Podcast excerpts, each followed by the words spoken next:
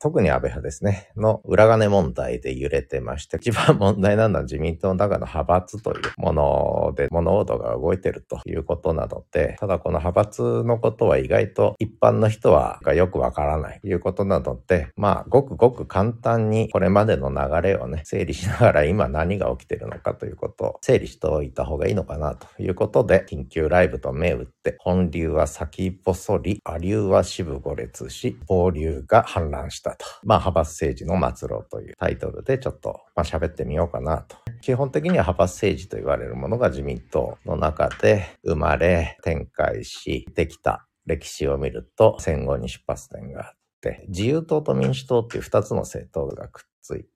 自由民主党ってのができて、これがずっと戦後政権を担ってきたと。で、日本の政治考える上では、この自民党を理解しないと日本の政治は理解できない。しかも自民党を理解するには派閥を理解しないと自民党政治は理解できないと。